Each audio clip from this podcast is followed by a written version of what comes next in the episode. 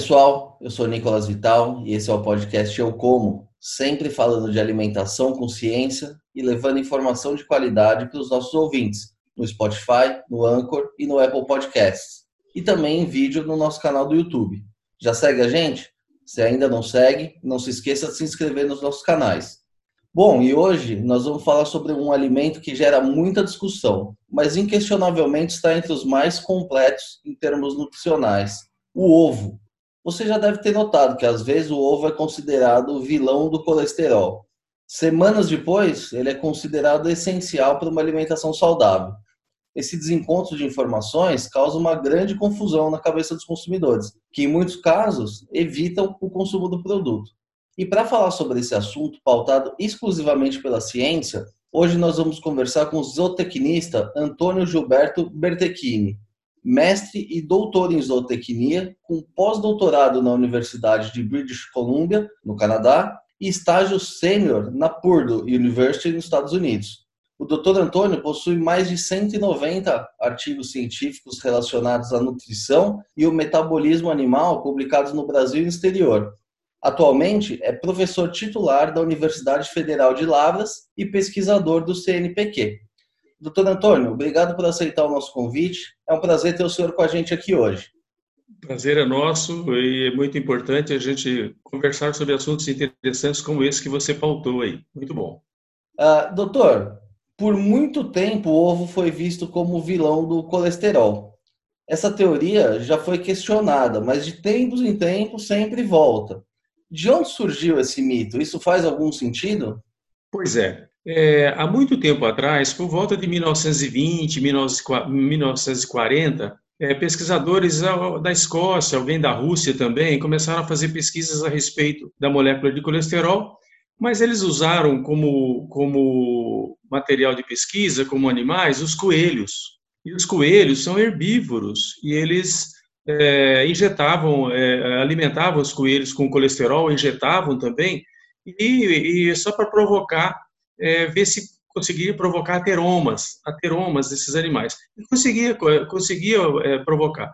Com isso, é, se, se, extrapolou para que todos os animais que, que consomem é, moléculas de colesterol possam ter esses ateromas, né, em estudos de do, dos arteriosclerose humana. Então, é, é, foi um erro lá no passado, né? O coelho é herbívoro e, e ele não era um, um, um animal indicado para fazer as pesquisas.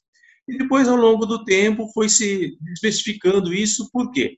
Uma série de pesquisas, é, foram, foi feita uma pesquisa muito ampla nos Estados Unidos, com enfermeiras, é, o pessoal da área médica, e se descobriu o seguinte: não tem nada a ver o nível de consumo de colesterol, alimentos com colesterol, com o nível de colesterol do sangue.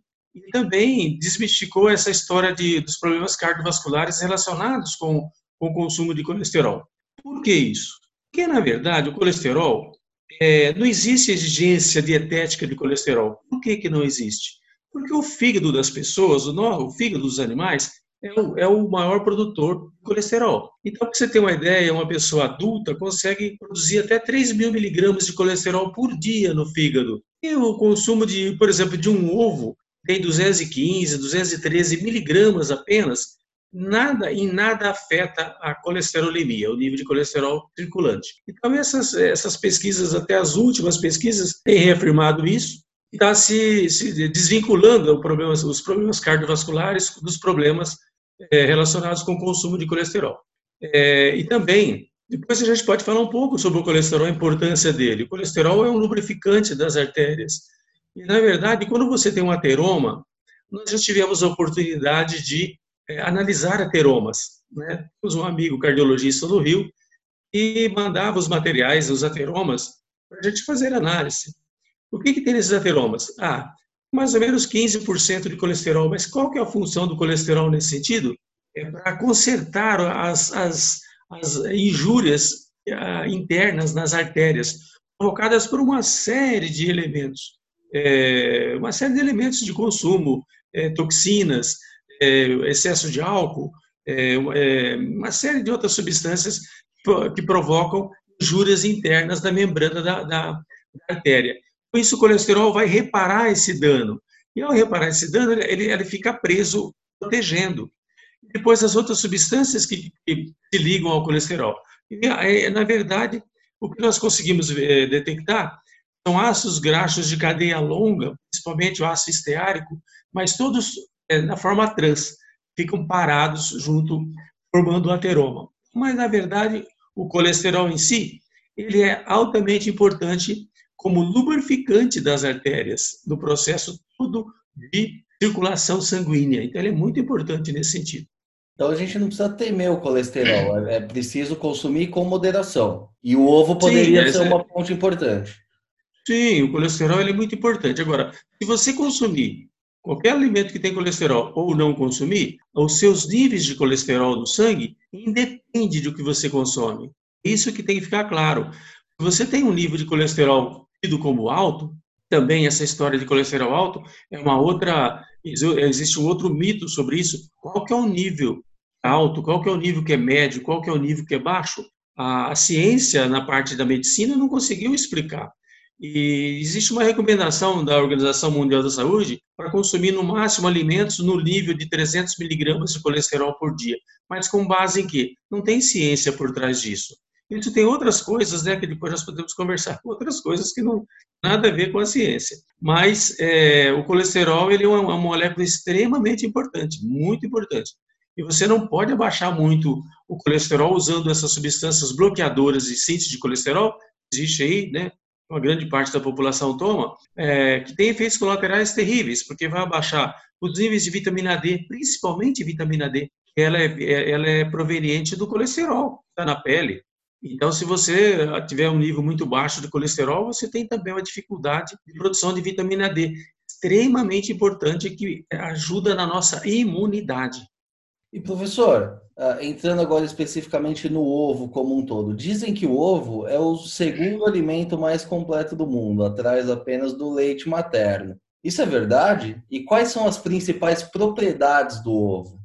Então, na verdade, essa história de falar assim, ah, o, o, o ovo é o segundo do leite materno, existe uma campanha para que as crianças, né, porque as mulheres, elas têm que, é, têm que dar, dar o leite materno para a criança, até porque uma série de substâncias que tem no leite materno são importantes da parte de imunidade das crianças, do crescimento da, da massa encefálica, o cérebro em si.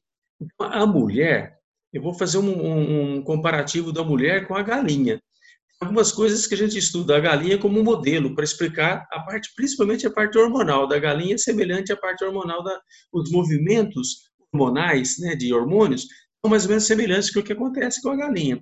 Então, na verdade, a mulher consegue produzir é, um ácido graxo da, da série ômega 3, é, só a mulher e a galinha consegue produzir na glândula mamária, a mulher e no ovário a, a galinha.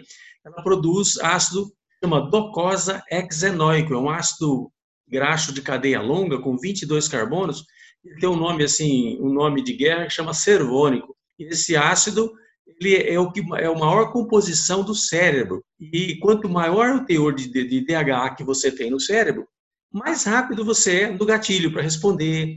Até você fazer um teste de QI numa criança, é, é uma criança que mama bastante, ela é mais rápida é mais rápida na resposta, mais rápida a gente vai. O, teste de QI, consciente de inteligência, é, ele só serve para criança até 5 anos, mas ela mostra que o quê? A idade mental em, relação à idade cronológica. Então, se tiver um, QI 100, significa que a idade cronológica, a criança está tá, tá com a idade mental igual à idade cronológica, expectativa da idade cronológica. Esse DHA, com o maior consumo dele, você aumenta a capacidade de respostas rápidas do cérebro. Então, por isso que é importante o leite materno, porque não tem outra fonte para a criança, é, a não ser que comece a consumir ovos, os ovos até enriquecidos que a gente tem hoje, com ômega 3, existe até uma limitação para a criança até seis meses, né, começar a dar ovo. Mas é, eu, eu sou contra, eu acho que o ovo, assim que a criança é, puder consumir uma papinha com ovo, já é interessante.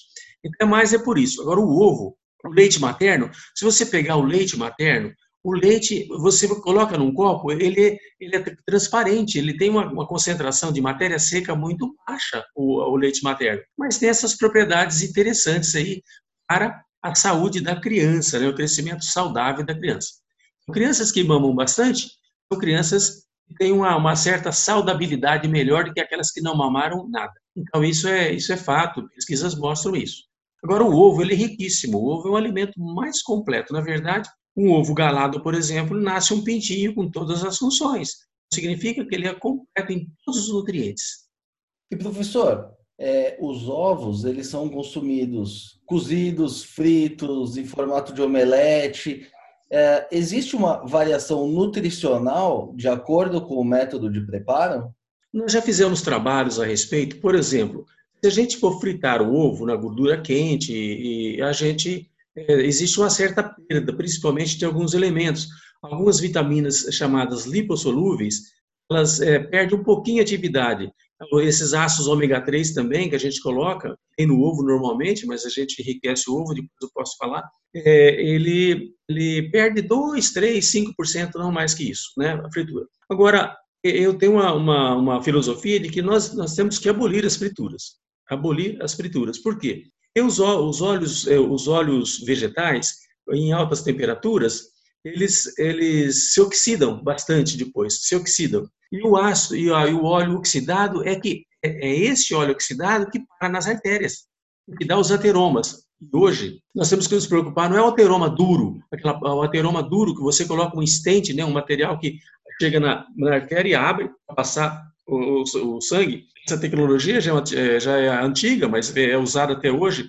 Mas o problema todo são os ateromas moles. O que, que são ateromas? São as gotículas de gordura formadas no sangue. E ela vai caminhando, vai caminhando. Ela chega num momento, se ela for para o cérebro, e ela provoca uma obstrução das vênulas do cérebro, provoca o quê? Provoca derrames, provoca aneurismas. Então, tem muita gente jovem, inclusive, morrendo por aneurismas, por ateromas moles. Esse é um grande problema que a gente tem a gente tem que evitar um pouco a, a, a fritura por causa da gordura. A gordura se oxida, e essa gordura oxidada, ela vira uma cola. Não sei se você vai na cozinha, onde faz muita fritura, você coloca a mão na parede grudando, grudando, não está grudando? É aquilo que forma também na parede, na parede das artérias. Gruda, começa a grudar as coisas na parede das artérias, começa a formar gotículas, gotículas gorduras, vai, gotículas maiores. Quando fica uma gotícula maior, ela pode obstruir a passagem do sangue e provocar um aneurisma, que tem acontecido bastante, até em jovens. E agora, o ovo cozido. O ovo cozido, eu acho uma, uma, uma, uma ideia interessante, o ovo cozido, porque é, mantém mais as propriedades do ovo cozido do que o frito.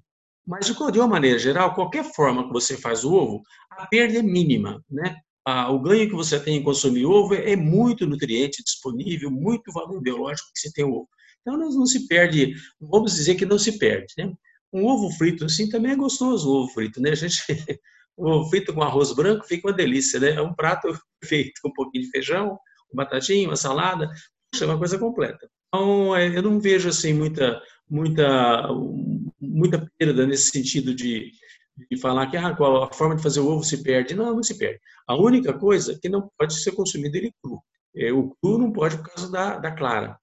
A clara, clara crua não pode ser consumida. Não por quê? Porque ela existe uma proteína nela chamada avidina. Essa avidina, ela pega, ela é complexa com a vitamina que chama biotina. Essa biotina é responsável pela manutenção dos nossos cabelos, para não cair, entendeu? Ficando careca. Não sei se você notou uma coisa, que os marombeiros, de uma maneira geral, qual é a característica deles? Eles têm as pernas tudo sem cabelo, perde muito cabelo, careca, aquela coisa toda, é, brincando com eles, né? Mas se consome muito o quê? Se consome muita clara de ovo liofilizada, sem passar pelo processo térmico. E aí tem muita avidina. Então a pessoa perde os pelos, né? Fica com perna de moça. Os, os, rapazes aí, os, os macho men, eles ficam com as pernas lisas.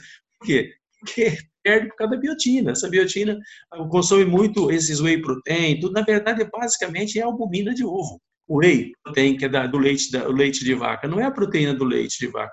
A maior parte desses whey protein tem, é, é a albumina mesmo, a albumina da e é rica, é rica em aminoácidos, é rica em aminoácidos de formação muscular. Tem uma uhum. série de aminoácidos que tem na albumina que são responsáveis por formar essa, o colágeno do músculo. E aí o músculo fica mais rígido, você consegue aumentar a musculatura, consumindo bastante clara de ovo. Mas a clara de ovo, para nós em casa, é interessante você consumir depois que ela fica branca. Você aquece ela, ela fica branca. Ela ficando branca, você pode consumir. Não é que a, a, a ela é, é, faz mal comer uma clara cor. O problema todo é a avidina que tem na clara, entendeu? É uma proteína que protege o embrião quando está crescendo o pintinho. É por isso. Só que a gente, o que a gente consome não é ovo, é o óvulo. Mas a gente fala ovo, né, do ponto de vista de legislação. É só por isso. Né? É preciso que a gente, a gente é, tenha cuidado. Outra coisa, o ovo cru, é, tem, nós temos um problema de uma bactéria que chama salmonela. Essa salmonela, ela provoca diarreias terríveis, cólicas terríveis, produz muito gás nos intestinos.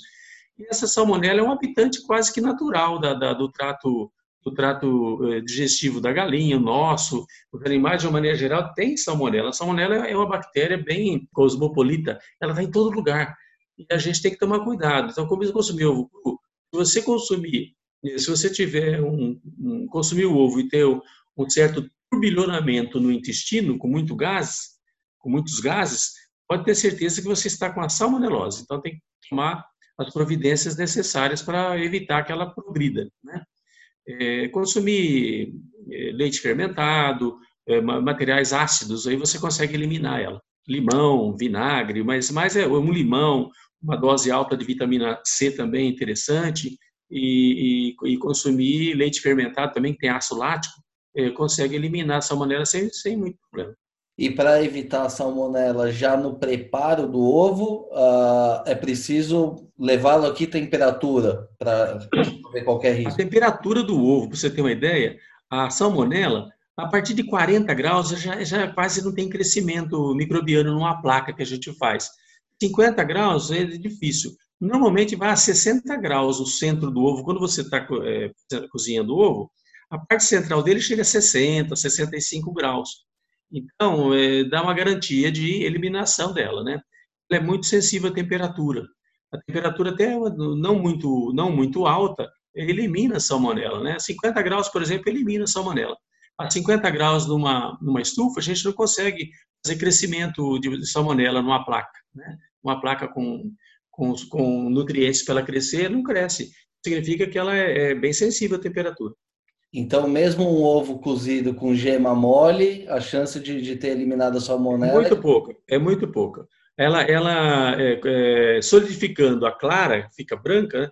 significa que o centro, para acontecer isso, o centro da gema não está a menos do que 55, 60 graus. Então, você tem uma, uma, uma certa garantia que você está com a inocuidade do consumo do ovo sem ter esses problemas da salmonela. É, a saída do ovo, quando a galinha bota, a cloaca é um órgão conjunto das excretas, das excretas, fezes, urina e o ovo. Então você tem que, é, apesar que a galinha ela consegue colocar uma, uma película protetora, uma, mas é, pode acontecer ainda com, com cascas com salmonelas. E professor, pegando esse gancho da casca, dizem que a casca é muito rica em cálcio. Isso é verdade? Ela pode ser consumida? A casca de ovo, basicamente, é carbonato de cálcio. Um ovo de 60 gramas tem mais ou menos 5 gramas, 5 gramas e meio de cálcio, de carbonato, da casca como um todo, e essa, essas 5 gramas de, de, casca, ela tem mais ou menos 4, 4 gramas e 4 gramas de cálcio na casca. Só que é preciso, é, é preciso moer essa casca para consumir porque ela, ela, ela tem são cristais, e esses cristais podem provocar, você consumir um, eh, pedacinhos de casca, esses cristais podem causar injúria no, na, no, na mucosa todo o trato digestivo. Então, não é, não é salutar você consumir casca se não tiver moída muito. Agora, uma ideia é você é, solubilizar essa casca. Ah, o carbonato ele é solubilizado em meio ácido. Como que você pode fazer? Você pode moer a, moer a casca e colocar numa solução de limão, com limão. Depois você vai tomar o líquido, já tem o cálcio livre. E aí, na, na forma de citrato de cálcio ainda, a melhor fonte de cálcio que se tem. Então, esse cálcio é um cálcio normal, o cálcio que tem nos suplementos, é o mesmo cálcio. Só que você tem que mudar o quê? A característica física da casca. E você não pode consumir a casca, porque a gente não consegue é, é, não consegue moer essa casca, mastigar essa casca de tal maneira que ela fica fininha e esses cristais não provoquem é, alguma injúria na, na mucosa nossa do, do, do, nosso trato digestivo. Então não é interessante, tem que moer bastante e não pode consumir a casca assim, ela tem que ser processada e tem que colocar em meio ácido e tomar sua fase líquida, né? Pode filtrar e tomar a fase líquida, bastante cálcio solúvel, porque o ácido solubiliza o carbonato, entendeu? É a, é a mesma história do espinho de peixe quando a gente engasga. As pessoas, ah, estou com espinho de peixe aqui. Qual a maneira de tirar? Às vezes você não tem acesso, é difícil. Você só gargarejar limão. Você gargarejar, gargareja com limão, o limão vai dissolvendo o espinho, que é carbonato também. Vai dissolvendo, dissolvendo até ele sair. É assim que se tira o espinho na garganta, porque você não consegue, não tem acesso a espinhos pequenos, pequenininhos. O grande você consegue tirar, mas o pequeno não consegue. Então você tem que gargarejar com limão. Gargarejar suco de limão, e gargarejar umas duas, três vezes, você, você dissolve o espinho pronto, e acaba o problema. Bela dica. E professor, o senhor falou bastante também da clara e da gema. Existem diferenças nutricionais entre a clara e a gema? Sim, existe é, bastante. A gema, onde concentra a maior, maior quantidade de nutrientes essenciais, os aminoácidos essenciais, o construtor orgânico né, que a gente precisa, né? recuperação de nossas células, do nosso tecido, é, os minerais estão lá, as vitaminas principalmente estão todas lá, a luteína, né, os antioxidantes, né, beta-caroteno, que é né, para problemas é, de degeneração macular senil no olho, né, da, da, mácula do olho. Então, a, a, gema é onde concentra a maior quantidade de nutrientes essenciais na gema. A clara, ela é, é, é base, é, basicamente, ela é composta de proteínas, né? Tem algumas proteínas interessantes na clara. Existe uma proteína na clara que chama pleotropina, e que ela tem uma função de aumentar a imunidade. Então, a clara, ela tem propriedades muito interessantes, a clara e ela tem basicamente proteína, claro. São várias proteínas, ovomucina, lisozima, tem um monte de proteínas interessantes que são altamente aproveitáveis. Tanto é que é, é, a clara ela é considerada uma fonte quase que pura de proteínas, né, de alta qualidade. Mas ela tem alguma concentração de alguns minerais, muito pouco, por exemplo. O selênio concentra na gema, mas tem um pouquinho de selênio também na, na, na, na clara. Não, é uma concentração pequena, mas tem. Existe o zinco também, tem um pouquinho, tem uma série de elementos que tem, mas a maior concentração mesmo é na gema. A gema, ela é rica, é a, é a, é a maior riqueza do ovo, nutrientes, é a gema. Mas eles, então a gente pode dizer que a clara e a gema eles são complementares. A gente tem são complementares. São complementares. Por exemplo, a gordura, né, os, os ácidos ômega 3 que a gente tem no ovo está na gema, não está na clara.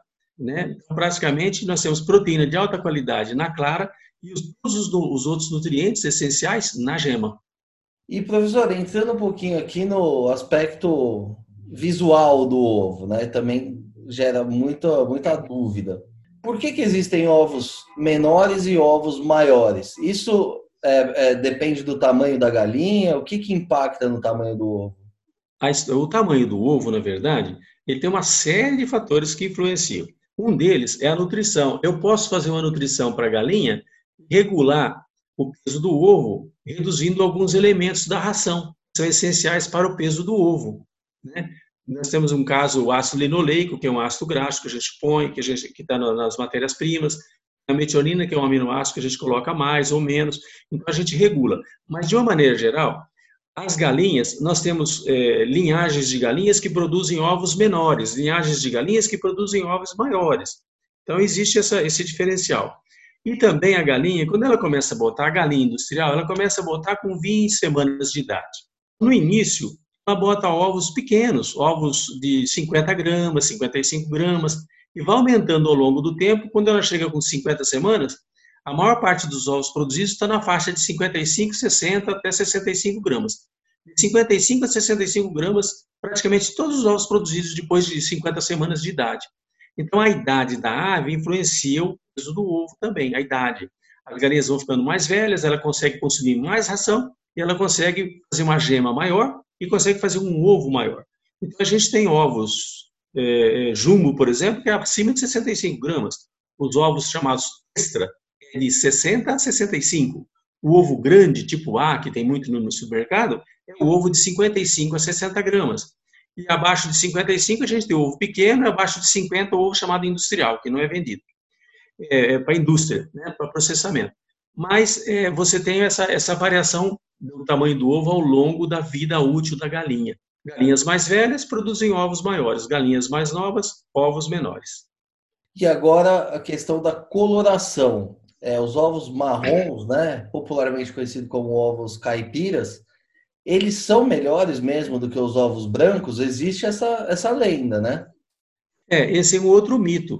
Os ovos são todos iguais, os ovos, em termos de qualidade. O ovo caipira, o ovo marrom, né, o vermelho, o ovo branco, eles são todos iguais. Hoje a gente tem ovo azul também, tem linhagens de galinhas que põem ovo azul.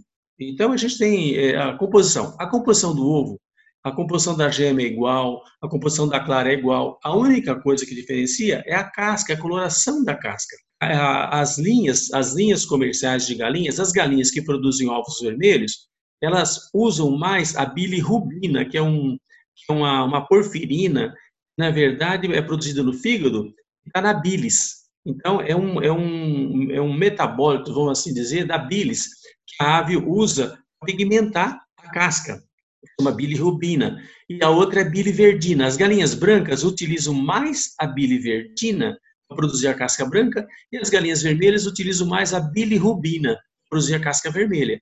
E essas outras colorações, é, é uma tonalidade do, é, é, média, creme, por exemplo, da galinha caipira, meio creme, não é marrom.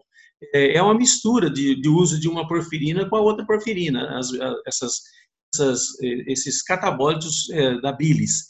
Então, você, é, às vezes, tem uma linhagem que uma coloração mais escura da gema, da, da, da casca, outra mais clara. Então, existe uma tonalidade de, de, desde o branco, passando pelo creme até o vermelho. E vermelho intenso e passa pelo azul também, a, a casca azul. Então, você tem é, é uma variação em função do tipo de metabólito que a galinha usa para pigmentar. Esse pigmento, chama, são porfirinas. E esse pigmento vem da, vem da, da linhagem dela, da raça lá atrás, da raça é, da origem delas, né? É, nós temos as galinhas é, brancas, basicamente legornes, de origem mediterrânea, mas a gente tem as galinhas vermelhas, que têm também uma, várias origens, né? Isso já veio da genética dela, entendeu? Agora, em termos de composição, são iguais. E em termos de sua aparência, ela tem uma aparência bonita, o ovo vermelho, né? Uma, né? Dá, uma, dá uma conotação de ovo caipira. Não, não, é, não, não necessariamente. Os ovos, mesmo caipira, mesmo os ovos de granja, eles têm composições muito semelhantes, nutricionalmente semelhantes. Pode até modificar um pouquinho o sabor, né? devido ao consumo de, de, de, de alimentos diferentes, a galinha que fica solta. Mas no, na, na, composição básica nutricional, elas são, são bem iguais. Essa era justamente a minha próxima pergunta. Qual que é a diferença desses ovos de galinha free range, né, para os ovos de galinha de granja, que são os convencionais? O senhor acabou de dizer, é, pode sim variar no sabor. Pode, isso é, a gente percebe um pouco, talvez é um, é, é, é um pouco é, o que a gente sente também é o que a gente vê, né? Então, a, a, a, o alimento ele começa a ser consumido pelo olho você olha assim, nossa, né, que delícia. Você vê um quindim, por exemplo, um quindim preparado com ovo com a gema mais escura, fica um quindim bem aquela coloração alaranjada, né, dá, dá até em saliva, olha assim, saliva. Aí você vê um quindim pálido, assim, um amarelo pálido, você fala, hum, esse quindim está meio, tá meio doente. Não é bem assim. Então a gente começa a consumir pelo olhar. Então a, a o, o mundo, né, nós humanos, nós aprendemos a olhar as coisas falar isso é bom, isso é ruim. Às vezes tem uma coisa muito bonita, mas é péssimo, é horrível.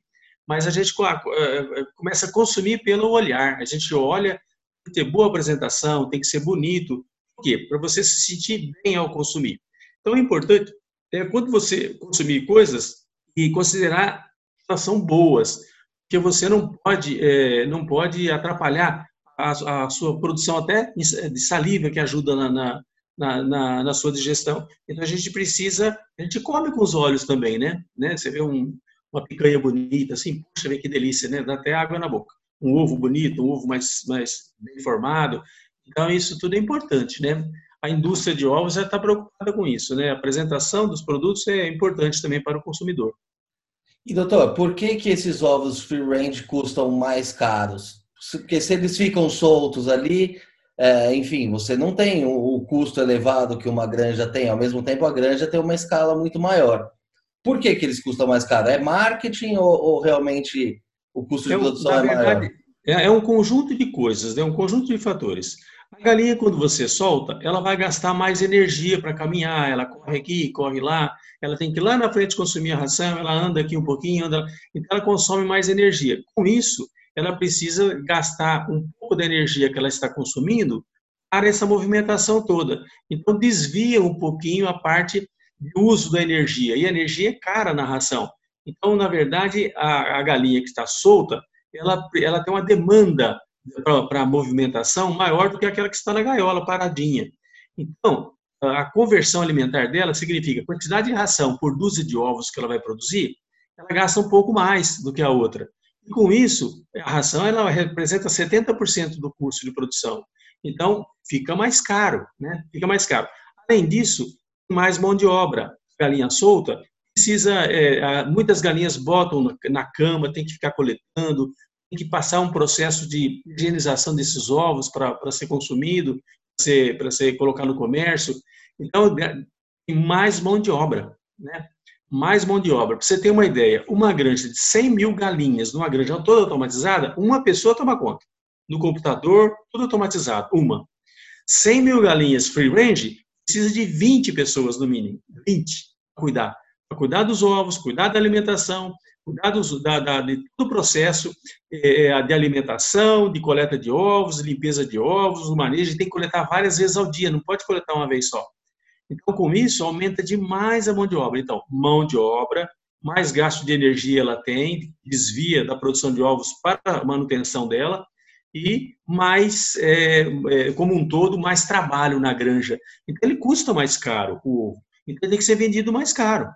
Então, a pessoa que quer consumir um ovo, ah, free range, tudo bem, é a filosofia está é, é tá mais relacionado com o bem-estar. Fala assim, ah, o bem-estar, o bem-estar dos animais, a gente tem que ter, tem que ter bem-estar.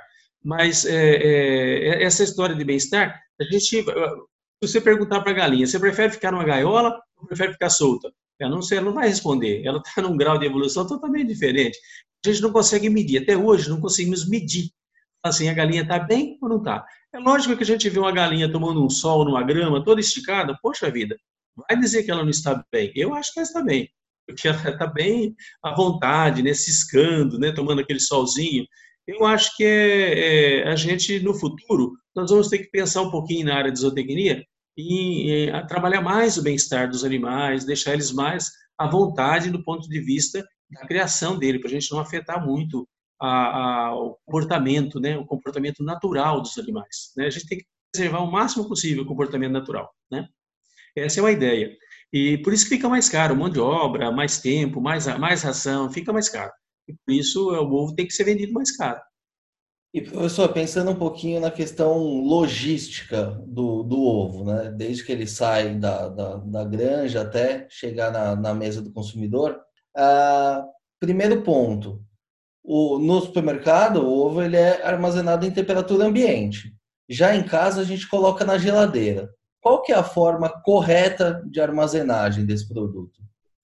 Um ovo, na verdade, assim que ele é ovo posto, sai, você tem uma ideia, a temperatura de 40 graus lá. Então, tem que vir a temperatura ambiente. A partir de que ele chegou à temperatura ambiente, ele deveria ser é, resfriado, mesmo na granja. Transportado, resfriado e guardado e, e no supermercado uma, uma gôndola esfriada e você leva para casa e coloca dentro da geladeira, não na porta.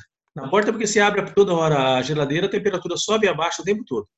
Então tinha que colocar ela no fundo da, da né? As geladeiras foram feitas erradas. É, facilita se colocar ovo, mas de qualquer forma é, seria melhor lá no fundo da geladeira que a, a, a, flutuação de temperatura seria melhor. Mas de qualquer forma, mesmo na porta você mantém o ovo de qualidade boa, né? Na porta da geladeira mas o ideal era refrigerar esse ovo. Só que é difícil, né?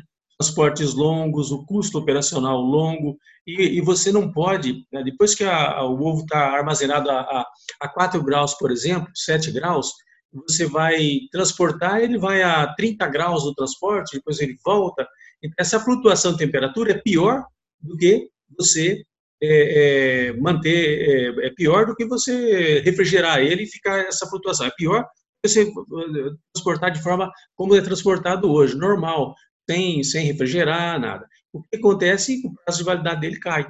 Mas, de qualquer forma, é, é mais, operacionalmente, é melhor trabalhar como a gente está trabalhando hoje, operacionalmente para ir para a granja, para o supermercado, porque o consumidor tem que entender que o ovo tem validade, ele tem que ser consumido rápido, né? mais rápido possível.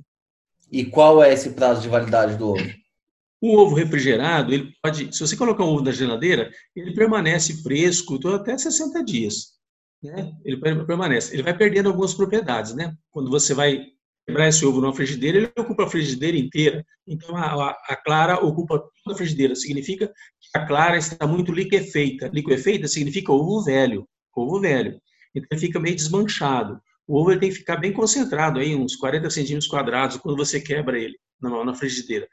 Esse, esse é um ovo novo, um ovo interessante. Mas é, ele perde essas, essas propriedades, mas a parte nutricional não, não, perde um pouquinho, mas não muito, muito pouco. O, a aparência que fica ruim, né? O ovo armazenado na geladeira, 30 dias, ele, ele vai bem, 25, 30 dias. Sem armazenar, 15 dias, esse ovo ele começa, ele começa a perder bastante as propriedades. Em temperatura muito alta, em regiões onde a temperatura é muito alta, você tem uma perda de ovo com 15 dias, você já tem uma perda significativa de ovo. Então, depende. Se você refrigera o ovo, ele aguenta mais tempo, 25, 30 dias. Se você fica na geladeira o tempo todo, é, desde a, hora da, da oviposição, e você mantém até 60 dias, você consegue manter ele. Mas acontece que passa por flutuações de temperatura, no transporte, na descarga, é, vai, vai no supermercado. Então, ele não pode ficar muito tempo parado em cada segmento desse. O ovo é um, é um, um produto que tem que ser consumido o mais rápido possível, né? Para manter mais a qualidade. Bom, a gente já está chegando agora na nossa reta final da entrevista. Doutor Antônio, então, diferentemente do que se diz por aí, não tem motivo nenhum para a gente evitar o, o, ovo no nosso dia a dia. Não, não. O ovo é um, um auxiliar hoje. Eu falo o seguinte: o ovo, na verdade, é como se fosse uma cápsula grande cheia de nutrientes, uma casa de nutrientes perfeita e tem que ser consumido, fala assim, sem moderação. Ah, essa história de moderação, é, falar, ah, você vai tomar um, um, uma bebida, tem que ser sem moderação. Sim, tem que ter com moderação, sim. Tudo tem que ser moderação. É, em excesso, se você tomar, até água te mata afogado, né? Então, a gente tem que tomar cuidado e a gente tem que desmistificar isso. O ovo pode ser consumido, sim, dois, três ovos por dia, sem problema, não vai te alterar em nada. Aliás, é, as, as, é, essas análises que se faz na, na, análise clínica, né, essas análises, é, parte médica, se faz muita análise que, na verdade, não tem muita aplicabilidade é, do ponto de vista de saúde humana. É, essas lipoproteínas que se que ah, o colesterol bom, o colesterol ruim, não existe. O colesterol todo ele, ele é colesterol. Não existe, é igual você falar assim que uma pessoa durante o dia ele é um santo, à noite ele é um bandido. É, então, é, é duas personalidades, a molécula de colesterol? Não. O colesterol é importante em tudo. Ele é importante, é, é importante na, na, na, na nutrição das pessoas. O ovo precisa ser consumido porque ele, ele é muito rico em nutrientes. E ele tem uma coisa interessante, o ovo, além dos ômega 3, né, que a gente consegue passar de 70, 80 miligramas para 480 miligramas no ovo. Olha só, praticamente quase toda a necessidade que a gente precisa. Coloca de ômega 3. E a gente consegue colocar muita vitamina E também, que é antioxidante e assim por diante. Mas também vitamina D. A vitamina D que é chamada semiativa, que é a 25-hidroxicólicoferol. Na gema, é aquela vitamina D que está circulando no nosso sangue e que está atuando no nosso linfócito T, que dá a nossa resistência orgânica. Então, poxa vida, você quer consumir ovo, vou ter mais resistência orgânica? Sim. Você vai complementar bem a sua nutrição e tem elementos lá que vai te aumentar a imunidade. No momento desse de pandemia, a gente tem que consumir bastante ovos. Os ovos de uma maneira geral. Inclusive o ovo de codorna, que as pessoas têm uma certa, uma certa é, é, restrição, o ovo de codorna é excelente, o ovo de codorna. Aliás, ovo de codorna tem uma relação gema clara maior do que da ovo de galinha. Significa que, no total, tem mais nutrientes essenciais de gema a, a, a, o ovo de codorna do que o ovo de galinha. E tem todos os elementos também no ovo de codorna que tem que ser consumido bastante e ele dá uma, uma resposta imune muito interessante. O ovo de codorna também, né? não só de galinha. Tem que consumir os ovos de uma maneira geral, os ovos. Né? Esse ovo de codorna vai render uma outra entrevista aqui para a gente, hein, professor? Não, o ovo de codorna é muito interessante. Ele, eu acho interessante e é um, é uma, um alimento assim muito muito as crianças gostam de ovo de codorna causa do formato tudo mas ele é realmente ele é rico também. O codorna é muito rico muito rico. Eu, eu, eu, eu sou um consumidor de codorna assim bastante sempre eu tenho. Muito bem. Doutor obrigado mais uma vez pela entrevista. Foi uma verdadeira aula aqui para a gente hoje. Queria agradecer a tua atenção aí e, e as informações que foram dadas hoje. Eu espero que eu tenha contribuído com alguma, com alguma coisa aí, pelo menos para desmistificar, para as pessoas ficarem mais tranquilas ao consumir alimentos de boa qualidade, né? E a gente é, pensando em, a gente tem que pensar na nossa na nossa saúde. E esse essa pandemia, ela mostrou ao mundo o quê? Como a população do planeta Terra está imunodeprimida. Imunodeprimida, sem resistência orgânica. É um planeta. O planeta inteiro está assim. Então, o que, é isso? Alimentação desregrada, ninguém está se preocupando com o consumo de nutrientes que nós precisamos. Nós estamos esquecendo das nossas células, das exigências das nossas células. Então, a partir do momento que a gente tem essa consciência, a gente vai começar a mudar um pouco, né? Nós precisamos ter resistência orgânica para resistir a tudo, não é só o Covid, tem uma série de outro vírus, outros vírus aí que estão provocando coisas terríveis também. Então, tem resistência orgânica, consumindo ovos. Muito bem, pessoal. Essa edição do podcast Eu Como vai ficando por aqui. Se gostou da entrevista, não se esqueça de seguir os nossos canais no YouTube, no Spotify ou na sua plataforma de streaming favorita. Aproveite e siga a gente também no Facebook e no Instagram. Lembrando que esse podcast tem o patrocínio da Club Life Brasil e volta com sua programação normal na próxima terça-feira.